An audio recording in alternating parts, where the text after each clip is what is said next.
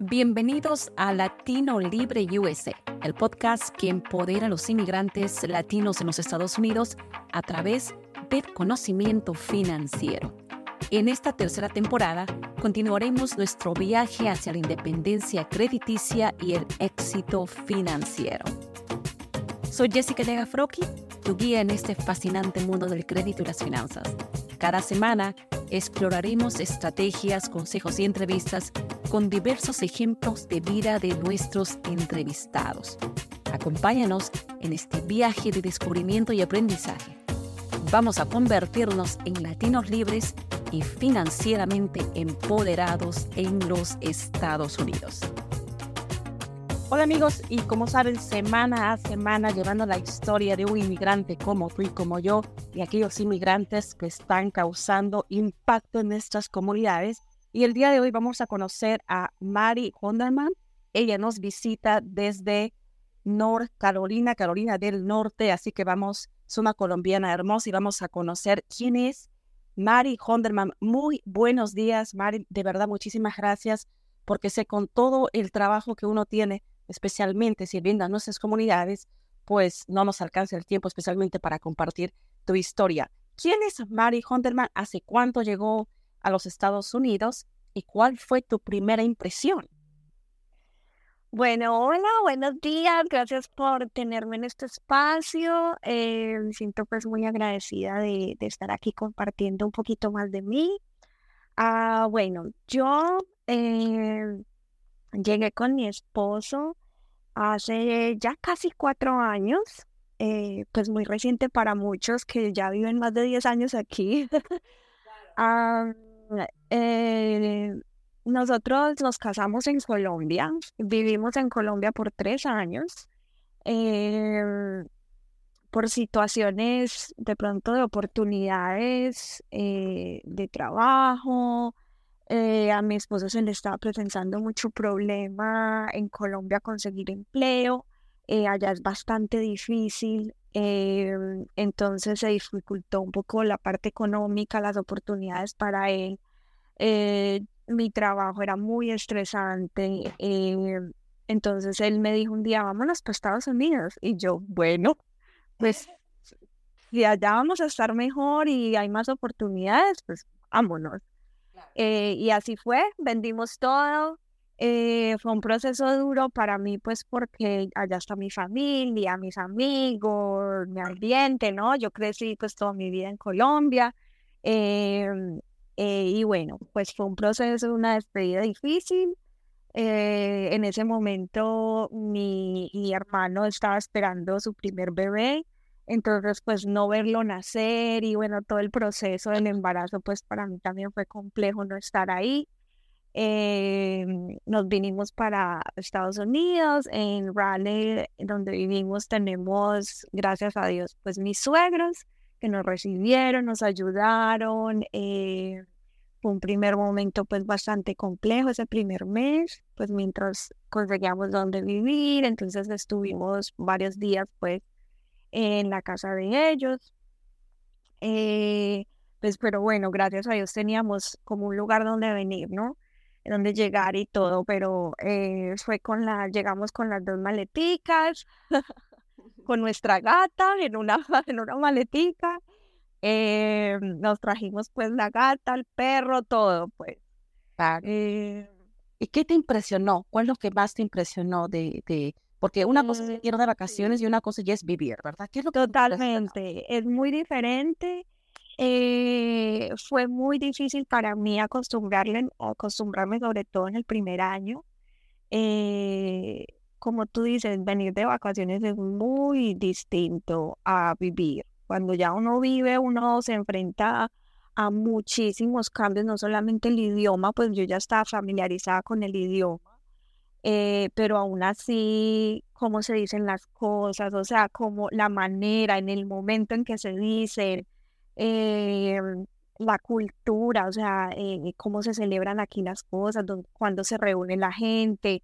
Tú sabes que en Colombia, pues nosotros los latinos somos muy de, ah, voy para tu casa en cinco minutos y en cinco minutos la persona está y llega con comida, abrazo, beso. ¿cierto? Con amigos, eh, o la familia llega, ya te recojo para que nos vayamos a ir a comer un helado. Pues eso no pasa aquí, o sea, para irse a comer un helado, uno tiene que programar con la persona como un mes antes. Eh, entonces, para mí eso fue un choque porque me sentí muy, muy sola al inicio, pues mientras yo esperaba mis papeles, mis documentos, eh, yo no trabajé. mi esposo pues era el, el, el, le, ofrecieron un trabajo y él empezó a trabajar y bueno, eh, me dijo, no, es mejor que no trabajes porque yo no quiero que te arriesguen a que, a que te arriesgues a que pronto te descubran y eso te afecte tu proceso, entonces mejor no, quédate juiciosa en la casa. y yo, bueno, ¿qué hago? Claro. Eh, entonces, bueno, mi plan era montar bici, eh, ir a conocer, ¿no? Ir a conocer cómo, cómo eran las cosas aquí, entonces eh, me iba a conocer, me iba a mirar cómo funcionaban los supermercados, no sé, o sea, cosas tan básicas que uno, que uno hace diariamente en su país, pero, pero aquí es distinto, o sea, ir a mercar es distinto, donde consigo lo que me gusta, volver a, a, a descubrir la comida que te gusta, porque aquí yo no encuentro una bandeja paisa en ninguna parte. Claro, yo creo que de los, y eso es parte de los colombianos, creo que los colombianos cuando escuchan la bandeja paisa, creo que pueden viajar hasta uno o dos horas para solamente oh, disfrutar de eso. Y, y, me imagino que es parte de la añoranza que tuviste o que tenemos todos los inmigrantes. ¿Qué tú le dices a aquellas personas que tienen la misma experiencia que tú estás en este momento pasando, que acaban de llegar? ¿Qué, qué crees que tú hubieras hecho diferente a la hora de llegar? Eh, yo creo que, bueno, no hubiera hecho nada diferente. A nosotros nos pasaron muchísimas cosas. Se nos inundó el apartamento, o sea, claro, eh, se murió, se murió mi perrita de toda la vida, se murió, eh, se, se, inundó el apartamento. Bueno, cuando yo estaba embarazada, eh, quedé embarazada, pues gracias a Dios, cuando teníamos que quedar, pero tuvimos problemas de fertilidad. No, o sea, en la parte económica con conmigo, pues sin poder trabajar eso al inicio, entonces fue difícil eh, ser muy medidos, pues, pero yo que le digo a las personas que, que sueñan pues con irse a otro país o, aquí específicamente a Estados Unidos, que se vengan con un plan.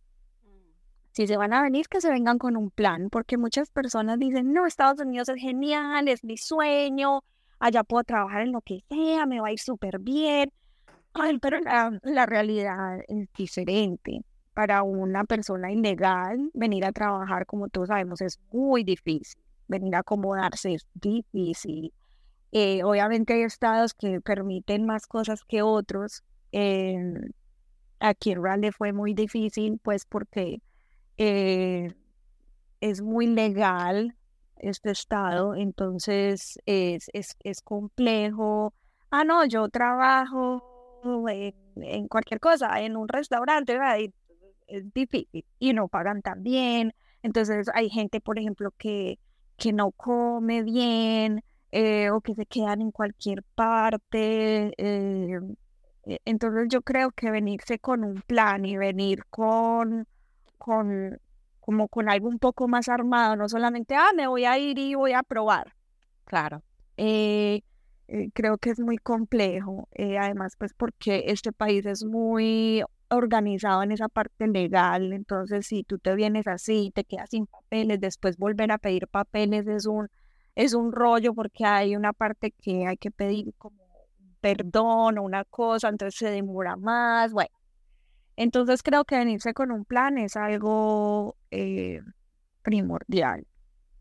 Eh, sí, y ser, ser muy organizado, tener los pies sobre la tierra, no venir soñando que, uy, no, me voy a hacer ricos millones, ay, mira, tener casa, carro en un mes, eh, porque no, es difícil, es, es un proceso, pero al final si se hacen las cosas bien, si uno es organizado, yo creo que, que pues se van dando las cosas. y lo más manera, ¿no? de ser realista, ¿verdad? Porque ahí viene la parte que tú acabas. Eh, Hollywood nos cuenta muchas cosas que son completamente diferentes cuando uno vive acá, especialmente para minorías, especialmente para gente que de repente es indocumentada, para gente que perdió el estatus de visado. Entonces, las cosas se complican y como tú dices, el plan es lo mejor. ¿En qué momento tú involucraste con El Futuro, que es una organización no lucrativa que ayuda definitivamente a muchas comunidades allá en Carolina del Norte? Cuéntanos cómo te involucraste y los servicios que presta El Futuro. Sí, eh, me encanta que preguntes eso. Eh, el futuro para mí fue una salvación porque pues yo soy comunicadora de profesión, eh, eh, yo estudié gerencia de mercadeo, es mi máster, y, y, yo estaba muy preocupada porque yo dije, yo soy comunicadora, yo manejo bien en inglés, obviamente, pero, eh, em, pero yo decía, el inglés no es mi primer idioma, no soy, no soy súper experta, todavía me equivoco en cosas no soy comunicadora, o sea, yo como no voy a tener algo verbal y escrito perfecto en inglés. Eh, ¿Quién me va a contratar así? Eh, ay, no sé qué voy a hacer. Bueno, yo le decía a mi esposo, no, pues cualquier otro trabajo de pronto. Y él me decía, no, inténtalo, sigue, no sé qué. Bueno, y, y me encontré con el futuro, tenían una vacante abierta de comunicación, eh, de gerencia de comunicación, y yo dije, bueno, pues Ahí dice que lo importante es que se hable español muy bien y yo hablo español muy bien, entonces yo voy a aplicar. Claro. Entonces, eh, mandé mi aplicación y, y bueno, me llamaron, eh, me involucré con, con la misión, me enamoré pues como de lo que de lo que el futuro hace. Es una organización sin ánimo de lucro eh, que ahora tiene dos clínicas, una en Durham y otra en Cyber City. Eh, es una clínica que presta servicios de salud mental y emocional eh, para todos aquellos latinos inmigrantes, como yo. Y eso me hizo sentir como muy bienvenida, poder aportar mi, mi, sabiduría o mi conocimiento en lo que, en lo que profeso, en, en algo que puede ayudar a mis latinos, a mi cultura, a mi gente. Eso me puso muy feliz. Eh, muy emocionada de poder pertenecer a esta organización. Eh, y bueno, tenemos servicios de terapia, de psicología, eh, tenemos servicios de manejo de casos, también servimos a otros proveedores de salud mental haciendo entrenamiento y consulta para que ellos puedan replicar eh, esas enseñanzas eh, a sus clientes y a, sus agencias eh, en sitios más lejanos. O sea, nosotros tenemos conciencia de que la salud mental pasa aquí y en todas partes. Y, pero no alcanzamos a llegar a todas partes todavía, somos todavía muy regionales, entonces, ¿cómo podemos llegar más lejos? Pues replicando nuestra información a otros entrenadores, ¿no?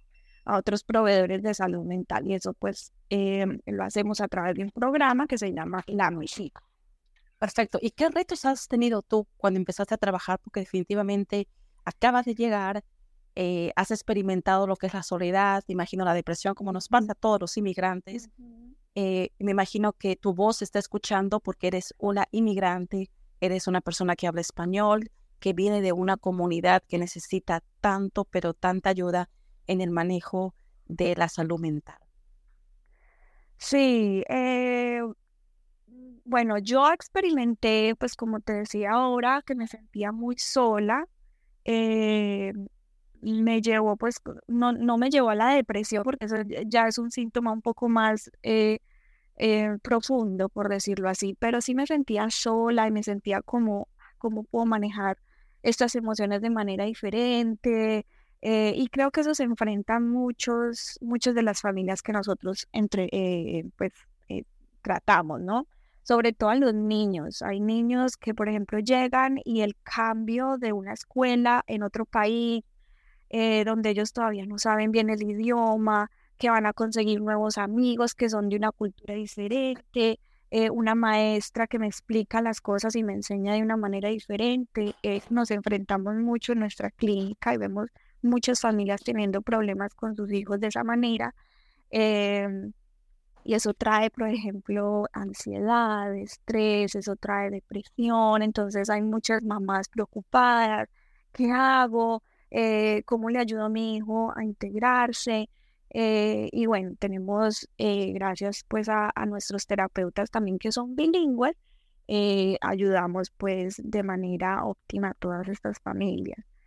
también tenemos familias, personas que sufren ya de cosas un poco más, más profundas, por ejemplo, la bipolaridad, eh, cosas que necesitan, por ejemplo, medicación y para eso están nuestros psicólogos, eh, que son pues doctores certificados para tratar este tipo de cosas.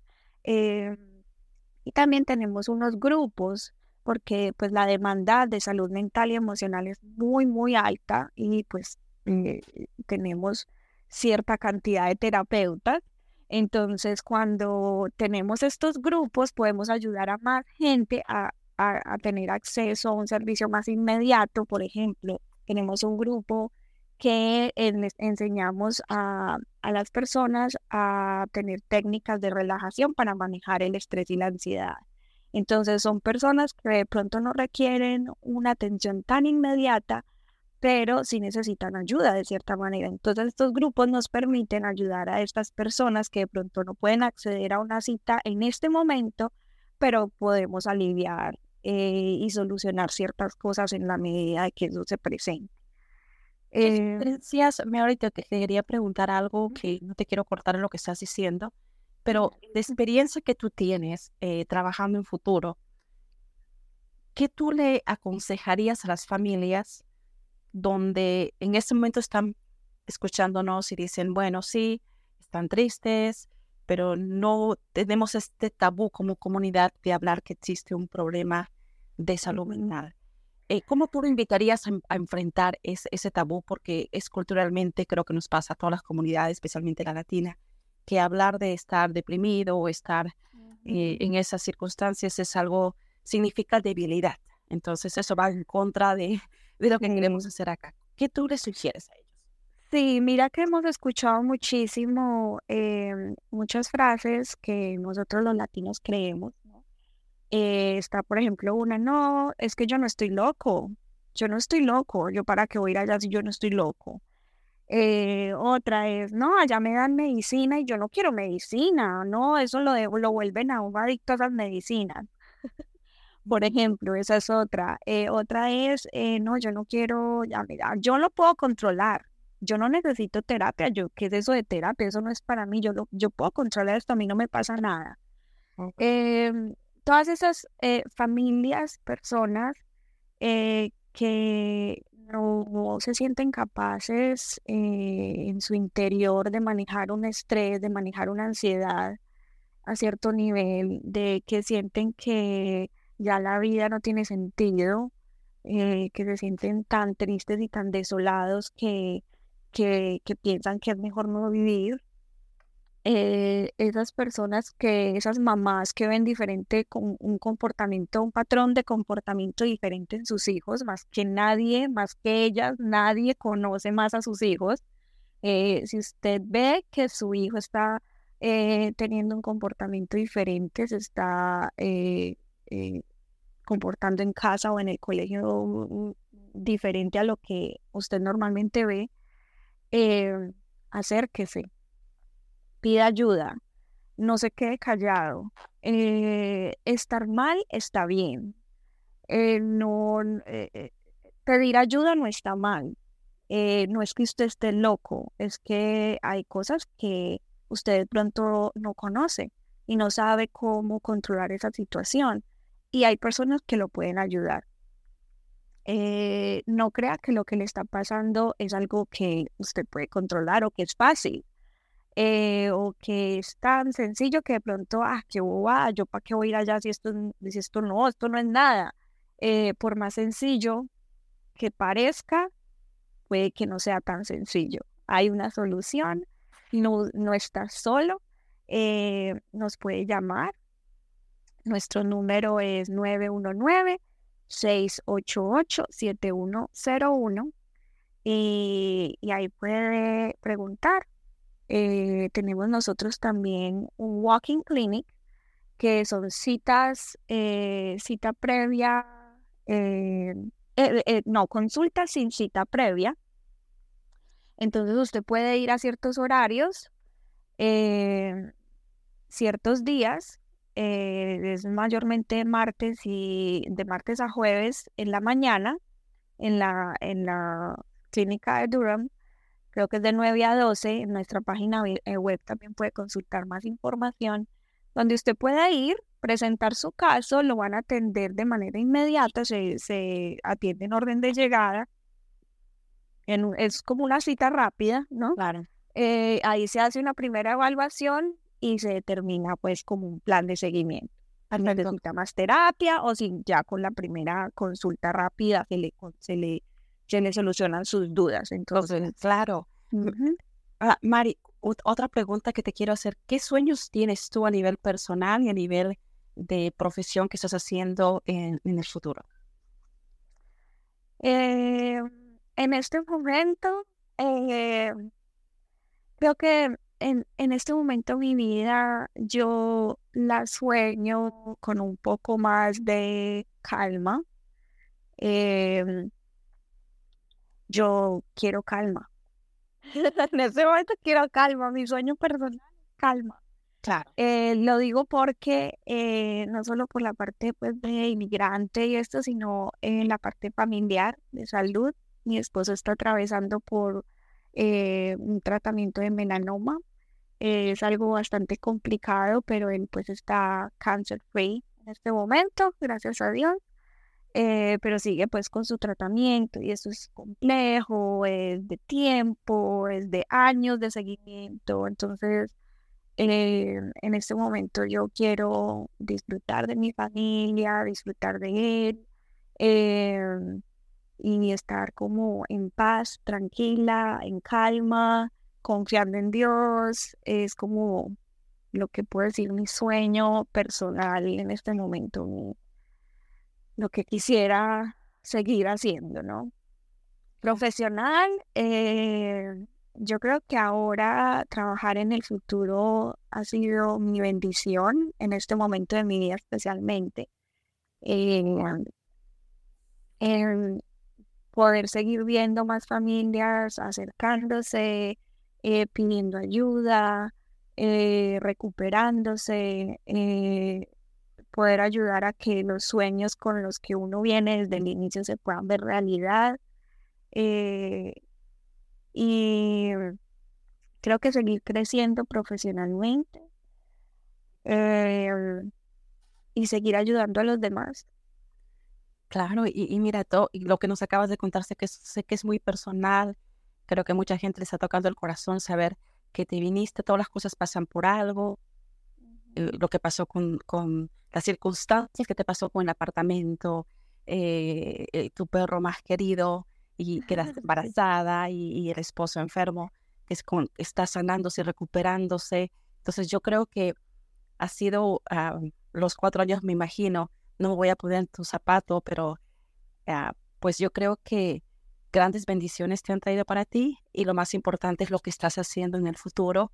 Hemos escuchado de la, de la labor que estás haciendo a pesar que acabas técnicamente de llegar, porque mucha gente empezó a trabajar en una organización como la, la, que tú trabajas. Entonces creo que eh, pues existe algo que, recompensa más lo que estás haciendo por la gente, ¿verdad? Y, y de verdad te deseamos mucha suerte, Mari, en todo lo que estás haciendo. Cuenta con Latino Libre USA, eh, cuenta con nosotros en lo que te podamos ayudar ah, para que el trabajo tuyo se pueda expandir entiendo que hay tanta necesidad, pero creo que a través de tu propia historia eh, se puede decir que tú quieras agregar a la gente de Latino Libre USA. No, muchas gracias por el apoyo. Eh, recuerden que pues no están solos, que todo tiene solución, especialmente lo emocional. Eh, que se animen a, acabar con ese silencio y ese tabú de, de estar mal y no lo quiero revelar. Eh, y nada, los invitamos a, que sigan adelante, que se animen a que eh, vivir acá es una bendición, eh, hacer las cosas bien y en orden y, si lo estás haciendo de esa manera va a prosperar. Muchísimas gracias, Mari. Ella estuvo con nosotros de Carolina del Norte, representando al futuro y representando a la mujer colombiana. Gracias, Mari. Muchísimas gracias con nosotros, amigos. Será hasta la próxima semana. Latino Libre USA. Chao, Mari. Chao, gracias. Y ahí lo tienen, queridos amigos y amigas, el final de otro increíble episodio de Latino Libre USA. Espero que hayan encontrado inspiración y valiosa información. Les invito a seguir explorando nuestros anteriores episodios. Si les ha gustado este episodio, no olviden suscribirse y compartir este podcast. Juntos podemos marcar la diferencia y crear una comunidad de latinos libres y prósperos en los Estados Unidos. Si quieres ser parte de nuestra familia de Latino Libre, auspiciando o donando, te invitamos a inscribirnos a nuestras redes sociales, Hispanic Solutions Group en Facebook e Instagram, o escribiéndonos a nuestro correo info arroba hispanicsolutionsgroup.com. Hasta la próxima semana. Les deseo mucho éxito y que sigan alcanzando todas sus metas financieras. Siempre hay un camino hacia la libertad financiera.